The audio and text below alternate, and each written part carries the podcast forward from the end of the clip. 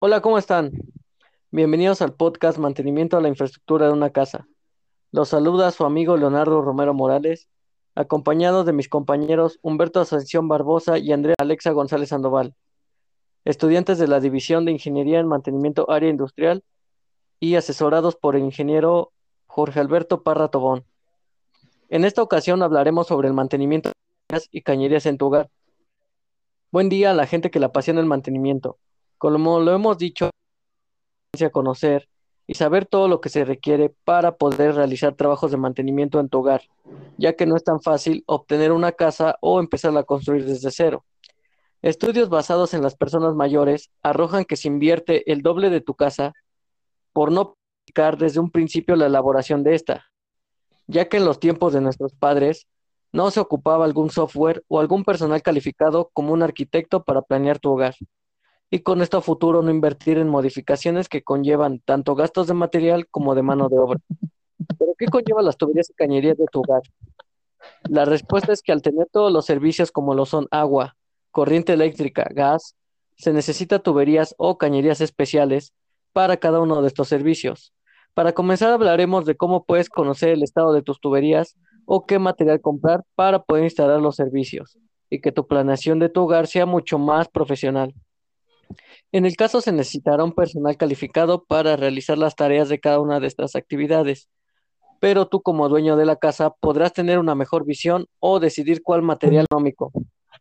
Con el sistema de agua, anteriormente las tuberías eran hechas de cobre. Conforme han pasado los años, como sabemos, hay cuestiones que hacen que nuestra tubería esté expuesta a temperaturas ambiente y partículas que hacen que pierdan propiedades.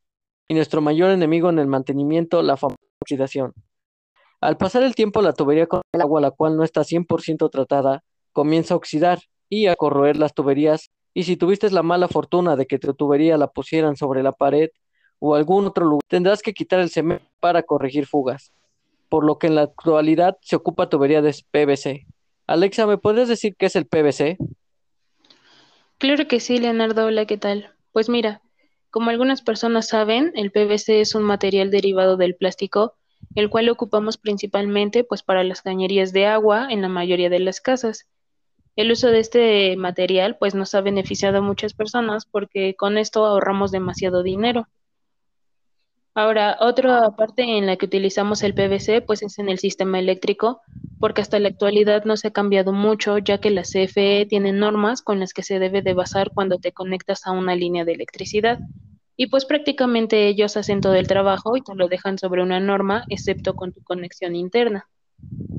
Por eso mismo es preferible tener lo que es el diseño de la instalación para que cuando tú quieras volver a reanudarlo, pues lo pongas en obra negra y así pasen muchos años, puedas utilizarlo y hacer un cambio en algún componente. Por otro lado, en el sistema del gas, pues también utilizamos tubos de PVC, ya que existen tres tipos de gas, y pues podemos comprar lo que es el gas estacionario, el otro es el de cilindro y pues por último es el sistema de gas natural.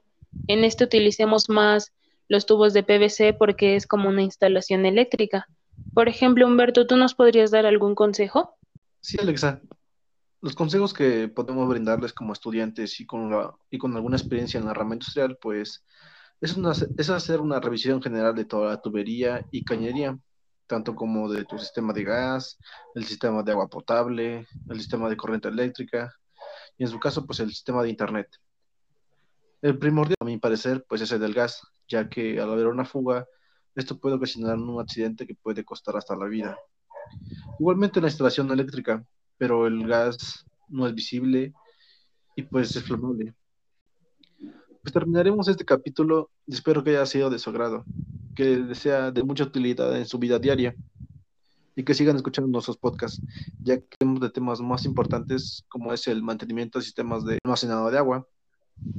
Espero que se encuentren muy bien. Saludos.